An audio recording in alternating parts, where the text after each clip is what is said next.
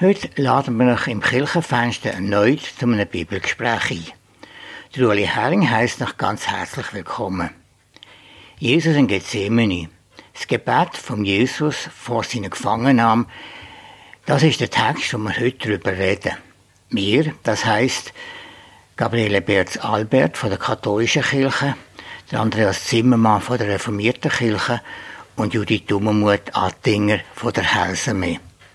Zum Einstieg liest jetzt Gabriele Berz den Text. Ich lese aus Matthäus 26 die Verse 36 bis 46. Darauf kam Jesus mit ihnen zu einem Grundstück, das man Gethsemane nennt, und sagte zu den Jüngern, Setzt euch hier, während ich dorthin gehe und bete. Und er nahm Petrus und die beiden Söhne des Zebedäus mit sich. Da ergriff ihn Traurigkeit und Angst, und er sagte zu ihnen, Meine Seele ist zu Tode betrübt, bleibt hier und wacht mit mir. Und er ging ein Stück weiter, warf sich auf sein Gesicht und betete, Mein Vater, wenn es möglich ist, gehe dieser Kelch an mir vorüber aber nicht wie ich will, sondern wie du willst. Und er ging zu den Jüngern zurück und fand sie schlafend. Da sagte er zu Petrus, Konntet ihr nicht einmal eine Stunde mit mir wachen? Wacht und betet, damit ihr nicht in Versuchung geratet. Der Geist ist willig, aber das Fleisch ist schwach. Wieder ging er weg zum zweiten Mal und betete Mein Vater, wenn dieser Kelch an mir nicht vorübergehen kann, ohne dass ich ihn trinke, geschehe dein Wille. Als er zurückkam, fand er sie wieder schlafend, denn die Augen waren ihnen zugefallen. Und er ließ sie, ging wieder weg und betete zum dritten Mal mit den gleichen Worten. Danach kehrte er zu den Jüngern zurück und sagte zu ihnen, Schlaft ihr immer noch und ruht euch aus? Siehe, die Stunde ist gekommen, und der Menschensohn wird in die Hände von Sündern ausgeliefert. Steht auf, wir wollen gehen. Siehe, der mich ausliefert, ist da.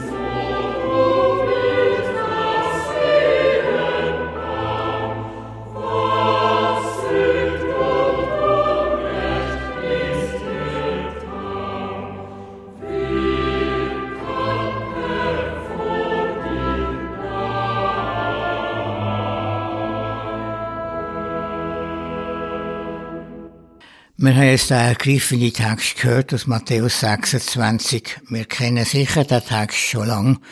Und im Mittelpunkt steht da das Gebet vom Jesus. Das Gebet ist ja auch heute für uns Menschen, für uns Christinnen und Christen gegen etwas Wichtiges. Da möchten wir doch einfach mal etwas überlegen über das Gebet, Bedeutung vom Gebet und ich werde dich bitten, Judith Dummermuth, was bedeutet für dich äh, sagen, was für dieses Gebet bedeutet? Also Gebet ist für mich ganz ähm, ein zentraler Bestandteil von der Beziehungspflege zwischen mir als Mensch, als Geschöpf und dem Schöpfer. Und durch Jesus dürfen wir direkt im Kontakt sein mit dem Gott. Es ist ein, ein Zwiegespräch im Herz, von Herz zu Herz. Im Gebet gibt es nichts, was ich nicht sagen was ich nicht dürfte fühlen, was ich nicht dürfte vor meinen Gott bringen. An Sachen, die mich freuen, wo ich dankbar bin. Aber ähm, gerade auch in dem Text sehen wir ja, dass die ganz existenzielle Not, auch die darf ich vor meinen Gott bringen. Also ich wüsste nicht, wie ich leben ohne Gebet. Das ist wie Schnaufen für mich. Kommst du denn auch Antworten über auf deine Gebete? Ja, das erfahre ich immer wieder. Es, also Antworten, das ist nicht, dass irgendwelche Schriften an der Wand plötzlich erscheinen oder so, aber ähm, wie eine innere Gewissheit, ein, ein Wissen, dass es jetzt da durchgeht oder ein äh, Hinweis zum Wissen, mal da muss man weitersuchen oder irgendetwas oder auch ein, ein Trost, wo, wo übernatürlich ist. Das erlebe ich immer wieder im Gebet. Und manchmal erlebe ich aber auch, dass es wie Momente gibt, wo nicht die Antwort so kommt, wie ich sie gerne hätte. Und dann muss auch ich aushalten, vielleicht ähnlich wie es Jesus da hat müssen machen. Ich auch die Frage, Gabriele Börz, was bedeutet für dieses Gebet? Also für mich ist Beten eigentlich so ein, ein, Akt, wo ich versuche, mich wieder neu einzumitten. Also wieder so die, die Beziehung zu Gott oder zu der Lebenskraft, die mich trägt, wieder irgendwie zu wahrzunehmen. Ich würde jetzt eigentlich alles unterschreiben, was Judith jetzt, was du jetzt auch gesagt hast. Aber ich merke, dass in, in diesem Text, den wir jetzt gerade gehört haben, da ist es irgendwie ein bisschen anders. Also ich finde es einen wunderschönen Text. Ich habe so den Eindruck, diese Mitte ja eigentlich nicht findet, sondern einfach sagte, ich will nicht.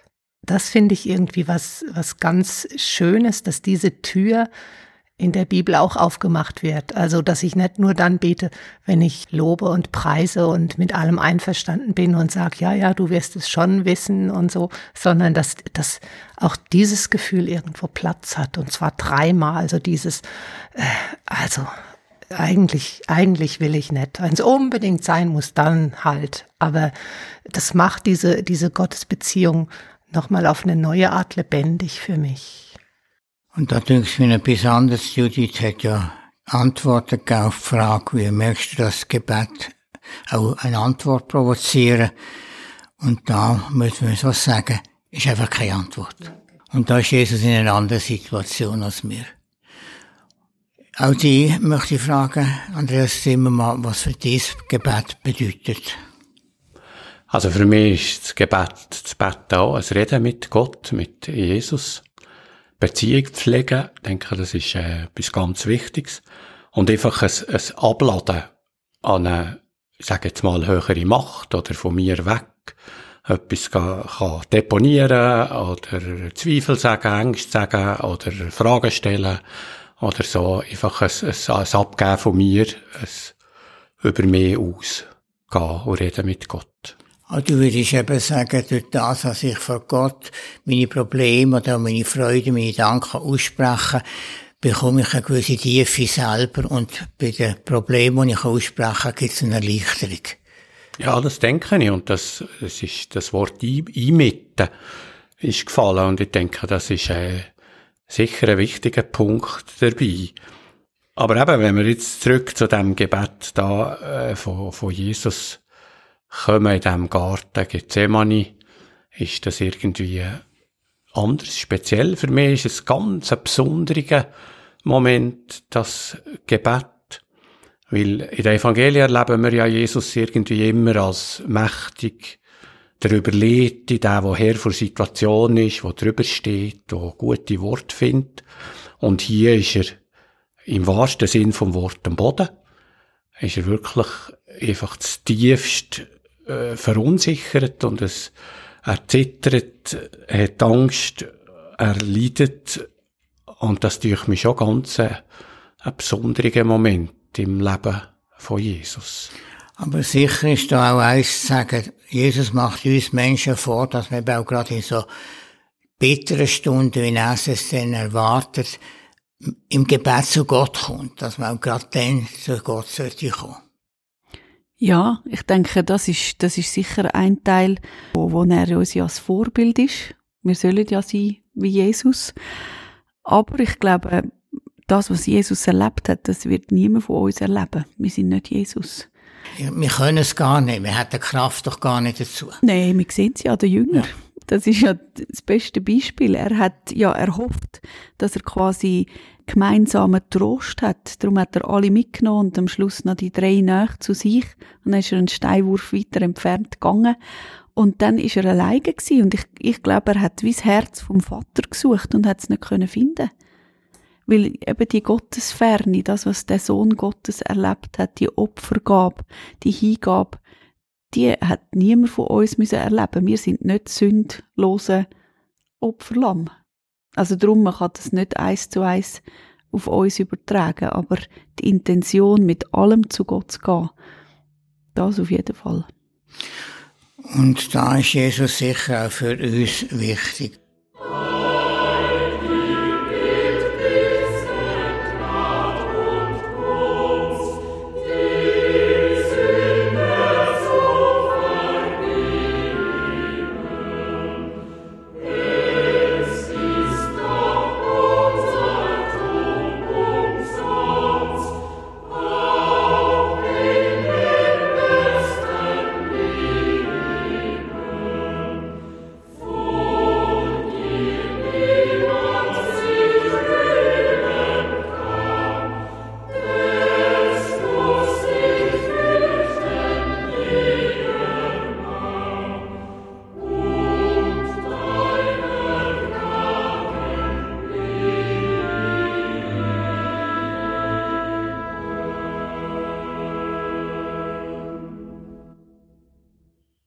Liebe Hörerinnen und Hörer, sind wir da im Bibelgespräch vom Radio Beo. Wir reden über Matthäus 26, 26 bis 36, das tiefe Gebet von Jesus im Garten Gethsemane. Jetzt haben wir gehört, dass der Jesus in seiner grössten Not eben zu Gott hingeht und zu Gott betet. Das ist ein Vorbild, das uns da Jesus gibt. Aber auf der anderen Seite ist das Gebet anders als die Gebet, wo wir haben. Wir haben schon etwas versucht herauszufinden von dem, können wir da noch ein weiter schauen, was ist anders bei dem Gebet von Jesus als bei den Gebet, die wir jetzt umschrieben haben mit unseren Gebet. Judith Timmermuth. Was ich in dem Text ganz spannend finde, dass im im Johannesevangelium Kapitel 17, das ist das, was mir so auf dem Herz ist, wenn, wenn es ums Thema Gebet geht und Jesus. Dass äh, der Unterschied zwischen Jesus und uns Menschen. Im, im Johannesevangelium Kapitel 17 wird ja das hohe priesterliche Gebet uns weitergeben, was eben Jesus für uns Menschen, für seine Jünger betet. Und wir brauchen den, den Zuspruch, dass dreit werden von Gott. Wir können es nicht allein. Und das ist das, wo, wo ich auch denke, darum schlafen die Jünger dreimal. Sie versagen lang habe ich so das Gefühl gehabt, dass also Jesus schimpft mit denen, wenn er zurückkommt. Und je älter ich werde, denke ich, nein, er ist ja so barmherzig mit ihnen. Er geht immer wieder zurück. Er hätte sie ja können rausjagen, fortjagen, verfluchen oder irgendetwas, weil sie nicht den Trost ihm gebracht haben, wo sie vorher so sehr versprochen haben. Sie haben vollkommen versagt. Und trotzdem betet Jesus für sie. Er geht ihnen nach, er ermutigt sie wieder und sie pennen gleich wieder ein. Da ist natürlich der große Unterschied zu unseren Art von Gebet, wenn wir es das früher tun. Ich würde eben auch sagen, Jesus verlässt sie ja nicht oder schickt sie nicht fort. Sie schicken sich dann selber schlussendlich ja. fort und machen sich aus dem Staub. Ja, Die machen genau. das selber und nicht aufgrund von dem, was ja. Jesus will. Und das ist das, was mir neu ganz gross geworden ist. Also, ja, ich, ich, merke, ich, ich lese den Text vielleicht ein kleines bisschen weniger fromm oder so aus der Rücksicht raus und, und habe eher so das Bild vor mir, dass dieser Jesus mit seinen Freunden in den Garten geht und möchte was ganz Besonderes mit ihnen teilen und die lassen ihn im Stich. Und dann ist er eigentlich auf sich geworfen, obwohl er eigentlich ja mit den gleichen, mit denen er damals auf den Berg der Verklärung gestiegen ist, eigentlich sich wieder zurückzieht.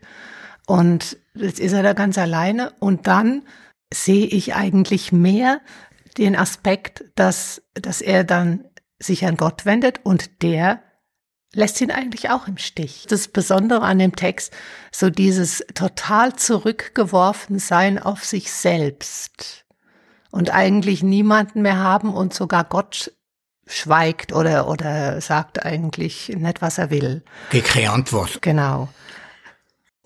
Das ist natürlich, wenn wir jetzt mal ehrlich sind, sicher auch Situationen, wo Menschen das Gleiche heute auch noch ein Stück weit erleben in dieser Welt. Ich denke zum Beispiel in einer Kriegssituation oder in einer Katastrophe. Man ist ja sehr nach in letzter Zeit. Äh, können doch die Menschen das Gleiche erleben, wie es da Jesus erlebt. Möchte ich anhängen an das, was Gabriele Berz gesehen hat, dass Gott keine Antwort gibt. Ich habe als ich mich mit dem Text beschäftigt habe, einen interessanten Gedanken gehabt. Wir lesen ja nur den ersten Satz von dem Gebet von Jesus eigentlich. Und er Gott bittet, du, wenn es möglich wäre, dann lass das weitergehen. Aber nicht so wie ich will, sondern wie du willst. Das ist der Satz, der überliefert ist. Und der, den die Jünger gehört haben, und er haben sie ja geschlafen. Also, das Gebet ist vielleicht weitergegangen. Und Jesus hat mit Gott geredet. Vielleicht hat er auch eine Antwort bekommen von Gott. Die haben die Jünger nicht gehört, weil sie gefuset haben. Also ich denke, ich, ich würde nicht so schnell sagen, ja, Gott hat da keine Antwort gegeben und Jesus hat da gebetet und so. Vielleicht haben das die Jünger nicht gehört und jetzt ja niemand aufschreiben können, wenn mal Jesus so Gott geredet hat. Also ich muss immer sagen, im Lukas-Evangelium ist ja das alles anders. Dort kommt ja ein Engel und stärkt ihn. Gespräch ist auch nicht aufgezeichnet. Mhm.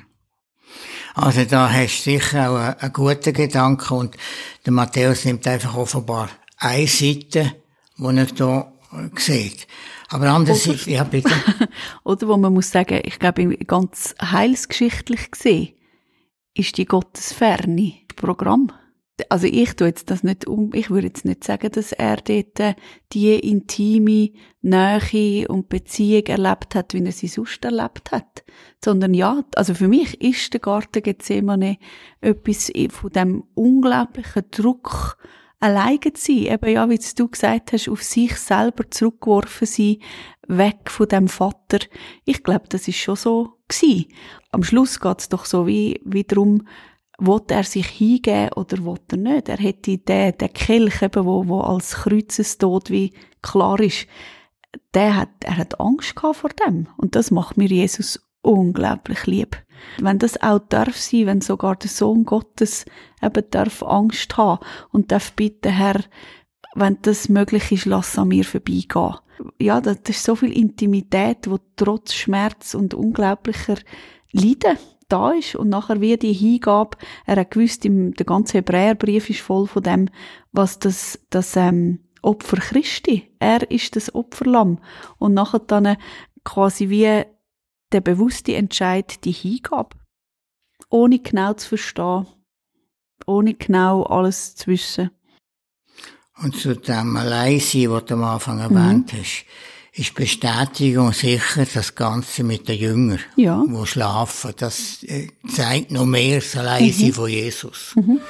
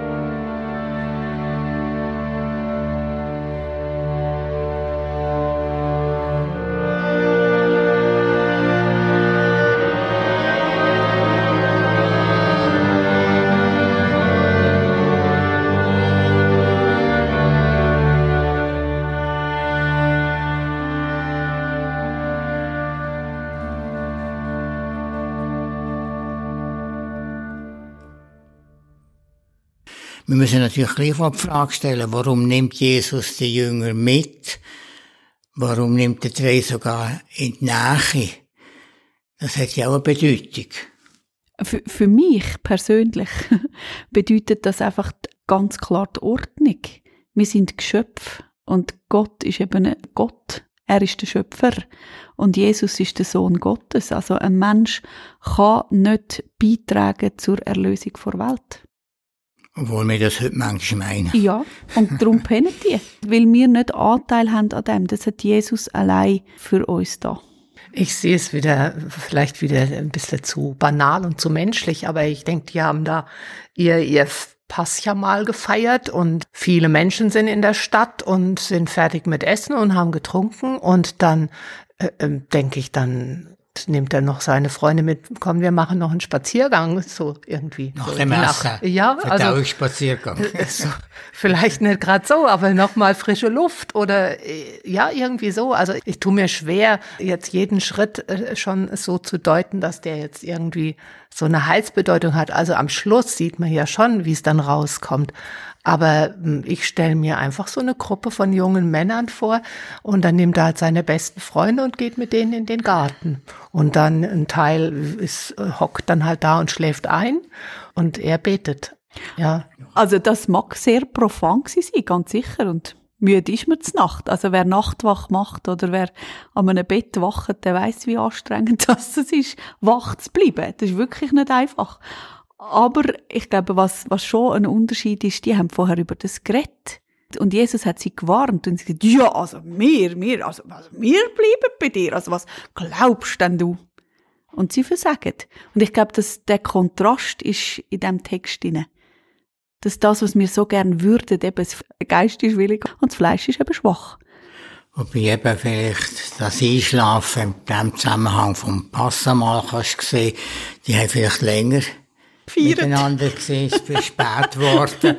Ja. Aber das von dieser Seite her, wegen dem sind sie müde gewesen, aber Jesus macht ja nicht einen müden Eindruck. Bei ihm ist das anders. Es sind für mich eigentlich so zwei Welten. Die Haltung von Jesus und die Haltung von der Menschen und das Bild prallt aufeinander. Andreas Zimmermann, ist auch noch etwas sagen? Ja, ich, ich denke klar, die Jünger, die Jünger zeigen sich hier ganz menschlich. Das ist, ist so. Und, und verständlich auch. Ich denke, also, das ist für mich völlig normal, dass die pfusen. Aber Jesus zeigt sich eben auch menschlich. Also einfach, er ist nicht der, wo da, so wie er vorher auftreten ist, der Ton angeht, wo klar sieht, wodurch das geht. Er ist hier völlig Mensch eben. Und es heisst ja auch, also, er ist, äh, trauriger geworden, mutlos, am Nord heisst sogar, er zittert vor Angst. Also, da ist er voll Mensch und sagt, nee, das, das, was da Gott mit mir will, das will ich absolut nicht. Also, da kommt er mir auch sehr menschlich entgegen. Ich denke, das ist eine von den, wahrscheinlich der Tiefpunkt von, im Leben von Jesus, nicht das Kreuz. Sondern das ist hier, wo er merkt, jetzt, jetzt muss ich gehen und es, Das gilt ernst. es, ja, jetzt muss es sein, oder? Und das Blutschwitzen, Ja. oder? Das wird ja auch über... Aber eben gerade die menschliche Seite, muss ich sagen, das ist doch auch die tröstliche Seite für uns Menschen. Dass wir auch von Gott in der schwersten Situation, wo wir selber nicht weiter wissen, dürfen die Schwäche zeigen. Ja, klar. Wir haben sie sowieso. Ja, aber es gibt viele Menschen, die das nicht eingestehen und grossartig daherkommen und keine Blöße sich weggeben. Ich würde da sogar noch weitergehen. Ich denke die ganze Zeit drüber nach. Also ich meine, wir tun uns auch schwer, uns vorzustellen, dass Gott eben schweigt oder dass der gerade mal sich verbirgt. Drum hätten wir es eigentlich auch gerne, dass es da jetzt irgendwie eine Antwort gibt. Also das ist das, was eigentlich Jesus, der, der hat für mich hat er diese Erfahrung von Gottferne durchlebt und damit irgendwie vorgelebt, selbst wenn wir uns auch ganz fern und verlassen fühlen, es geht trotzdem irgendwie weiter, so. Aber nicht im Sinn von einfach Deckel drauf und mir gefällt es deshalb auch eigentlich besser, als wenn der Engel dann kommt und dann ist gerade wieder alles, alles wieder gut. Weil ich finde so diese dunkle menschliche Erfahrung von der Verlassenheit, die haben ja so viele Menschen und zu vertrauen, dass es irgendwie weitergeht. Das finde ich schon wahnsinnig viel, ohne dass ich jetzt dann gleich sagen kann, ja, es hat bestimmt irgendeinen Sinn und es ist jetzt schon Gottes Wille. Vielleicht am Schluss kann ich das mal sagen. Aber in der Situation selber ist es ja schon viel, wenn ich sagen kann, durchhalten. Du sagst eben, die Antwort, die fehlt, ist da etwas sehr Wichtiges in dem Text. Aber ich frage mich, wenn nicht irgendetwas von einer Antwort doch drin ist, wenn Jesus sagt, nicht wie ich will, sondern wie du willst. Also, da ist wie eine Antwort von mir drin. Es ist eine Hingabe Ja. an etwas, wo, wo nicht in allen Teilen verstanden ist oder wo man Angst hat davor. Als Hebamme kommen Wehen in den Sinn. Wenn man merkt, dass es anfängt, man kann nicht mehr zurück. Und entweder gibt man sich diesen her und irgendwann kommt dann das Kind oder man kämpft dagegen und es wird schrecklich. Und das Kämpfen dagegen auf der Welt in unserer Situation hat manchmal gar keinen Sinn. Es bringt nichts. Wir sind gleich durch. Und das sagt Jesus ja da auch so.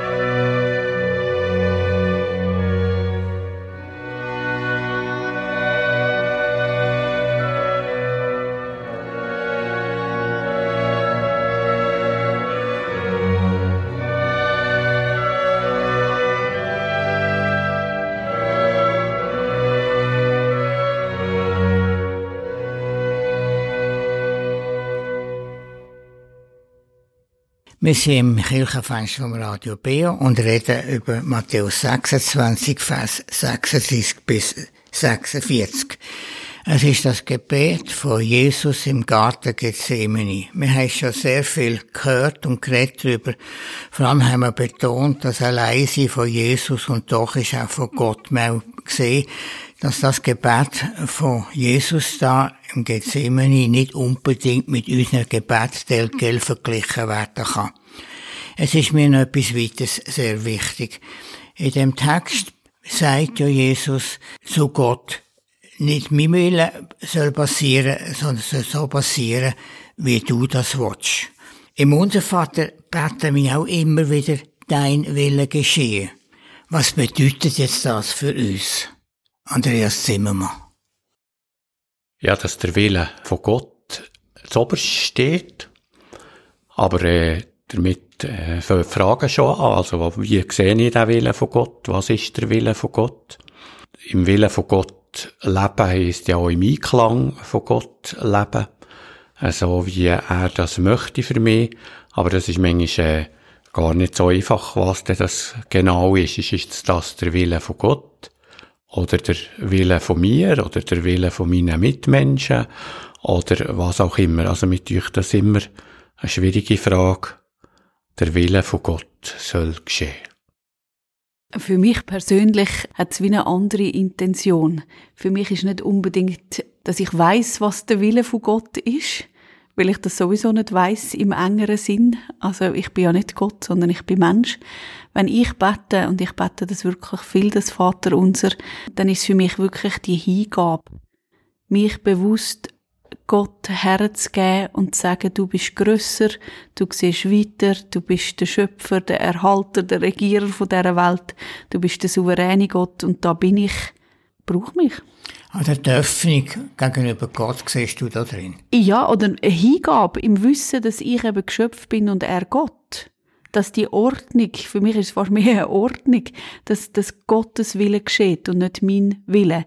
Er soll die Führung übernehmen in meinem Leben und ich will ihm vertrauen, auch dort, wo ich es nicht verstand. Und wie das für uns Menschen nicht so einfach ist, hat er uns vermutlich im Vater unser die Bitte gegeben. Ja, das ist ein also ja, das ist eine der schwersten Entscheidungen, ja. Gabriele Berz, du bist auch so nachdenklich, ist sicher auch eine gute Idee. Ja, ich bete dieses Dein Wille geschehe eigentlich immer zweifach, also zweifach einfach mit zwei Bedeutungen. Das eine ist das, was äh, Judith jetzt auch gesagt hat und Andreas auch. Und äh, ich, ich merke aber, dass für mich da auch ganz, ganz fest der Auftrag drin ist, dass ich dafür zu sorgen habe, mit all meinen Kräften mitzuhelfen, dass dieser Wille Gottes geschieht. Und das finde ich sowieso dann ganz eine, so eine schwierige Gratwanderung, die ich auch in diesem, in diesem Bibeltext so drin finde. Es gibt halt diesen Spruch, Gottes Wille, drum sei stille.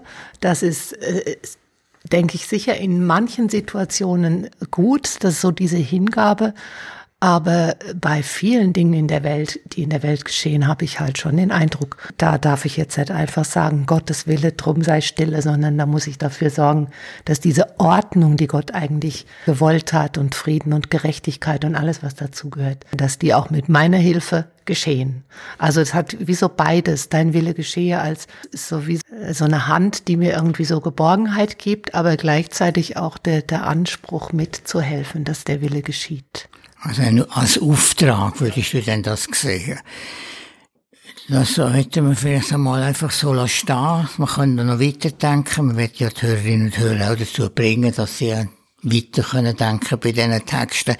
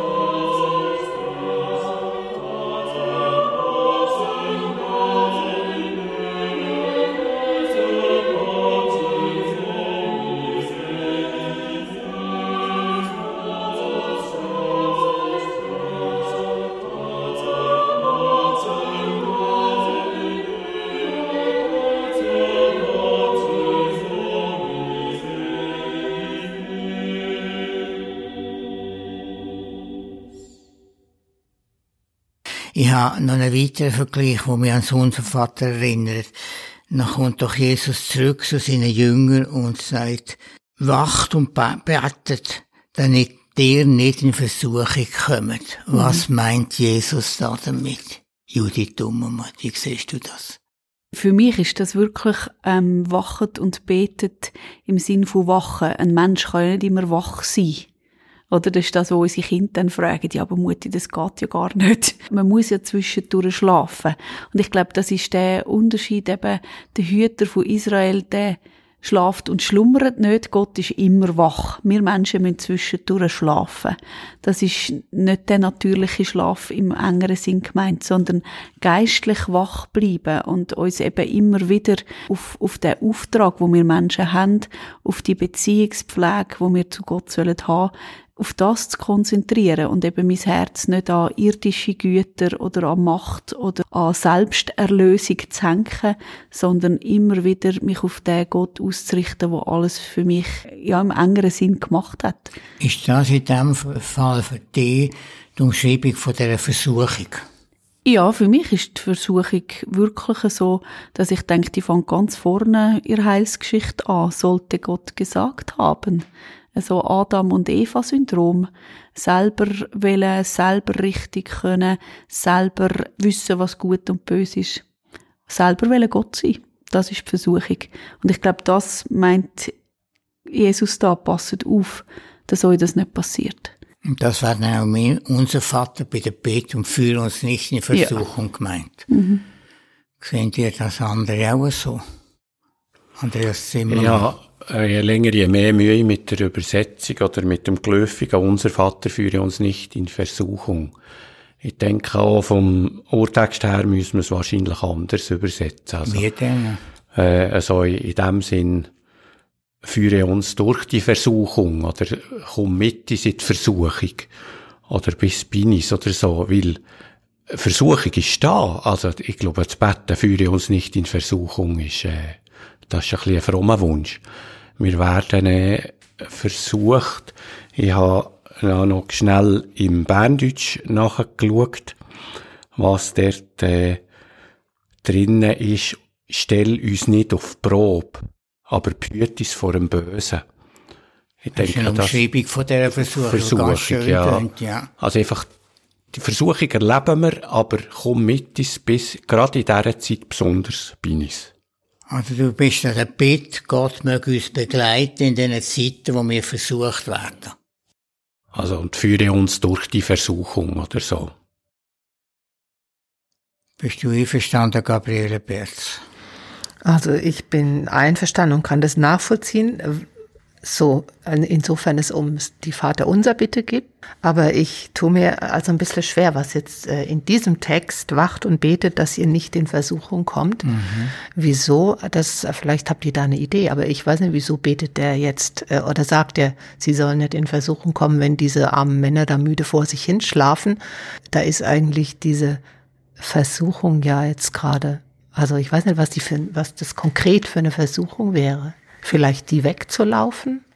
Also meine ihr nicht auch, dass das muss einen Zusammenhang haben mit der Versuchung von Jesus, wo, wo in der Wüstenzeit, oder dort wird ihm quasi das Weltreich ja angeboten.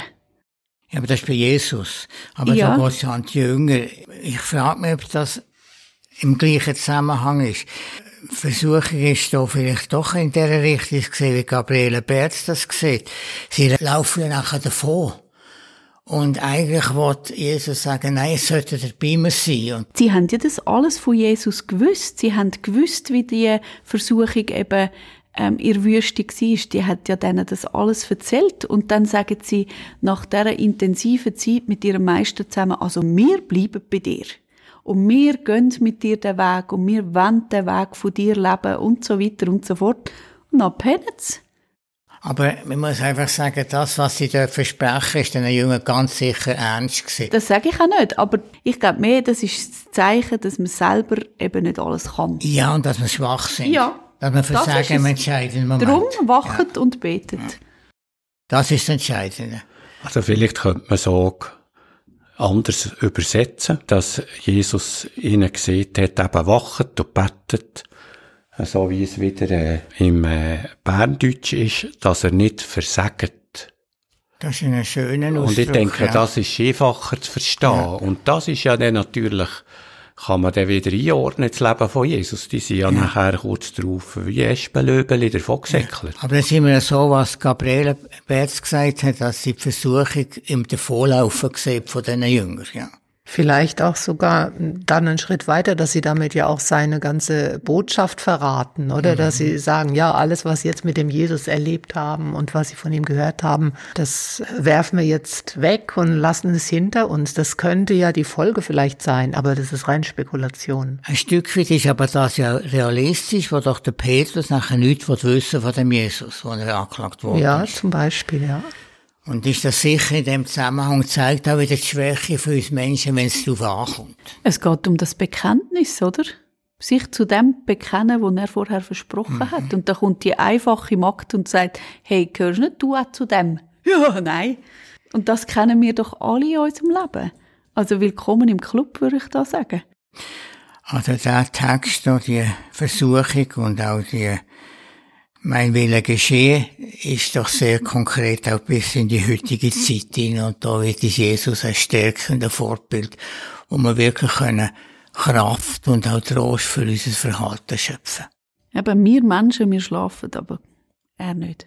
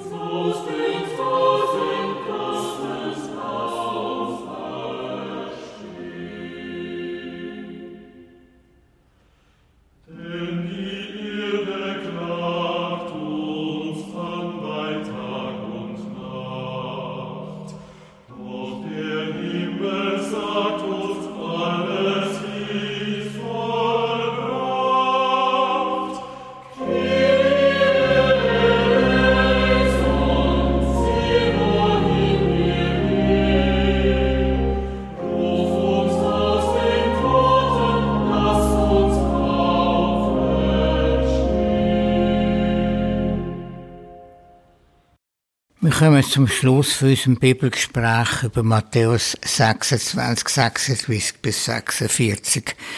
Wir haben sehr viel Tiefes und Grossartiges gehört jetzt in dem Gespräch.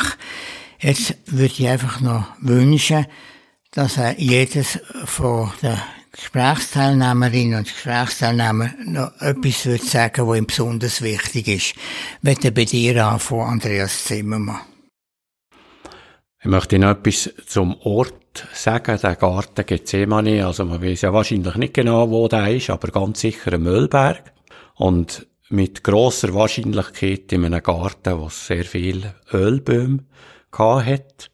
Gethsemane vom Ort her könnte ja heissen, es ist ein Kälter, wo man das Öl gekeltert hat, sie vor Herkunft sprachlich dass das Öl, der Ölberg, auch noch eine Bedeutung haben Nämlich das Öl ist ja früher im Alten Testament immer wieder als Salbung von wichtigen Leuten oder vor wichtigen Entscheidungen, vor wichtigen Handlungen gebraucht worden. Und das vielleicht symbolhaft, der Ölberg, der Garten Gethsemane auch noch so ein bisschen etwas könnte sein wie die Salbung von Jesus für seine letzten Tage auf dieser Welt, wo für ihn ganz schwierig war. Möchten wir weitermachen bei dir, Gabriele Berz?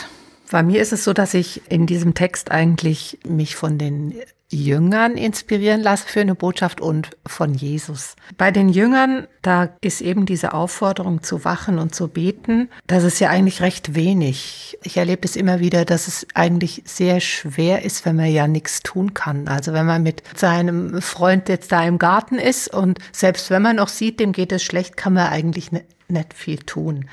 Und äh, ich finde es eigentlich sehr schön, dass Jesus einfach sagt, wachet und betet. Das ist ja eigentlich nicht jetzt wahnsinnig äh, was Konstruktives, Sichtbares, was die tun.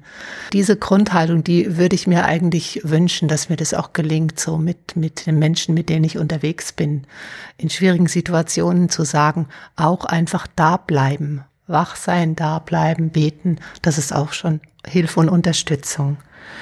Also in der Situation von der Hilflosigkeit wissen, dass das Wachen und das Beten die einzige Hilfe ist schlussendlich. Und auch schon was ist, weil eigentlich möchte man doch dann mindestens, ich weiß auch nicht, einen Tee kochen oder einen einladen zum Spaziergang oder so. Und manchmal braucht es ganz wenig, aber das braucht es dann ja. halt, da bleiben. Und das Zweite ist, äh, was ich vorhin schon angedeutet habe, dieses Gebet Jesu.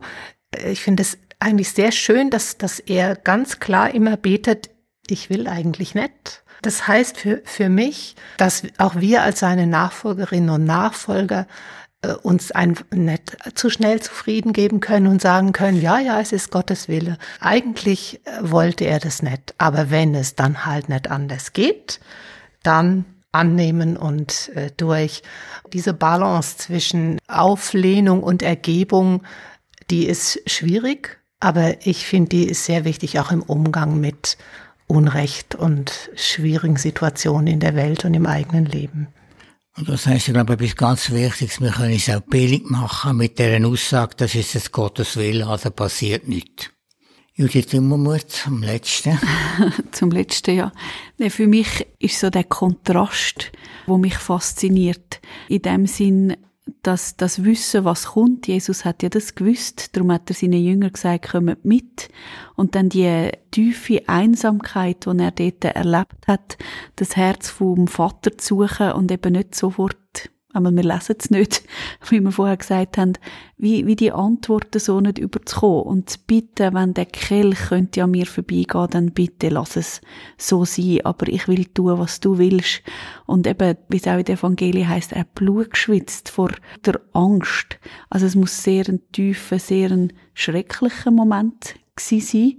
Und dass ich aus dem absoluten Tiefpunkt, aber nachher wie so durch die Hingabe, durch das Vertrauen, auch wenn ich nicht alles verstanden, ist er nachher wie so erhoben worden. Weil wenn er dann eben, wir lesen es jetzt nachher, wenn er dann wieder aufsteht und seinem Find quasi entgegentritt, kommt das Königliche führen, wo ich auch gesehen in dem, und denke, es ist nicht zufällig, dass das mit dem Ort Gethsemane eben die Ölpresse dass das dort ist. Es ist wie eine, eine Königsherrschaft mich kommt der Bonhoeffer in den Sinn mit seinem Gedicht, eben, wenn er aus der Zelle tritt und sie sagen mir, wenn man mit dieser Hingabe kann leben und dieser Gewissheit, Gott ist da, auch wenn ich es nicht verstand, bis in den Tod, das ist eine unglaubliche Stärke. Und ich mir wünsche, dass ich die auch habe. Und da möchten wir jetzt als Abschluss doch noch gerade die unmittelbare Fortsetzung hören von der Geschichte, die wir jetzt miteinander besprochen haben. Gabriele liest jetzt noch die restlichen Vers von der Geschichte. Ich lese Matthäus 26, Verse 47 bis 56 nach der neuen Einheitsübersetzung. Noch während er redete, siehe, da kam Judas, einer der zwölf, mit einer großen Schar von Männern, die mit Schwertern und Knüppeln bewaffnet waren.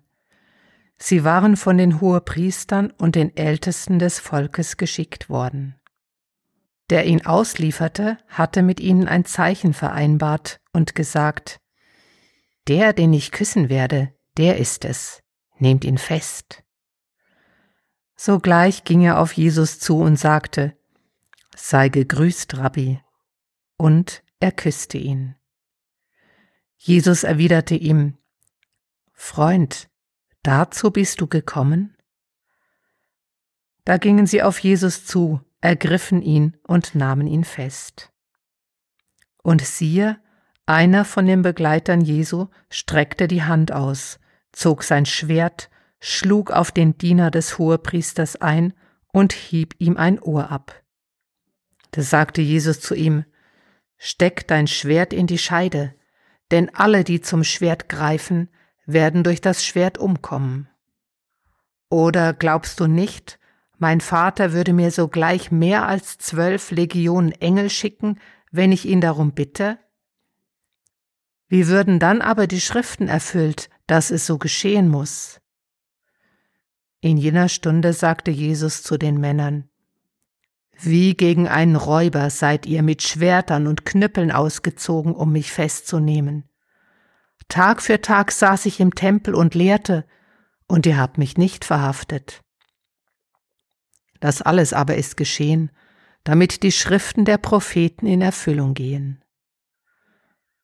Da verließen ihn alle Jünger und flohen. Mit diesen eindrücklichen Worten, die Gabriele Berz gelesen hat, begleiten wir noch in die jetzige Karwoche. Mitdenkt haben auch noch Judith Dummermuth Attinger und der Andreas Zimmermann. Für Menschen auf der Flucht, Vertriebene, Heimatlose bitten wir, Gott, erbarm dich.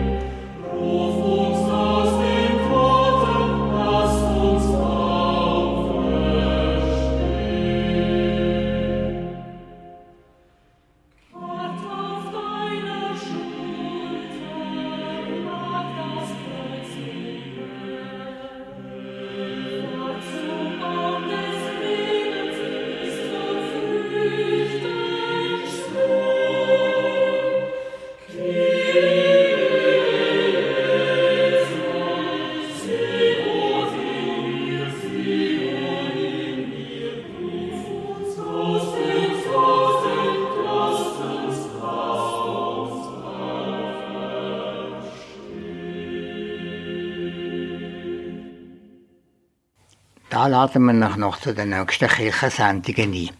Am Karfreitag, am nächsten Freitag, am 7. April, haben wir vom 9. bis am 12. ein kirchliches Festtagsprogramm.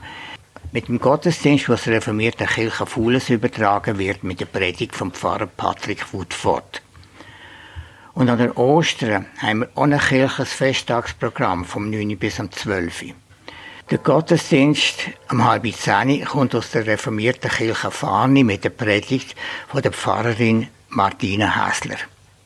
Und heute in einer Woche ist wieder ein kirchliches Programm.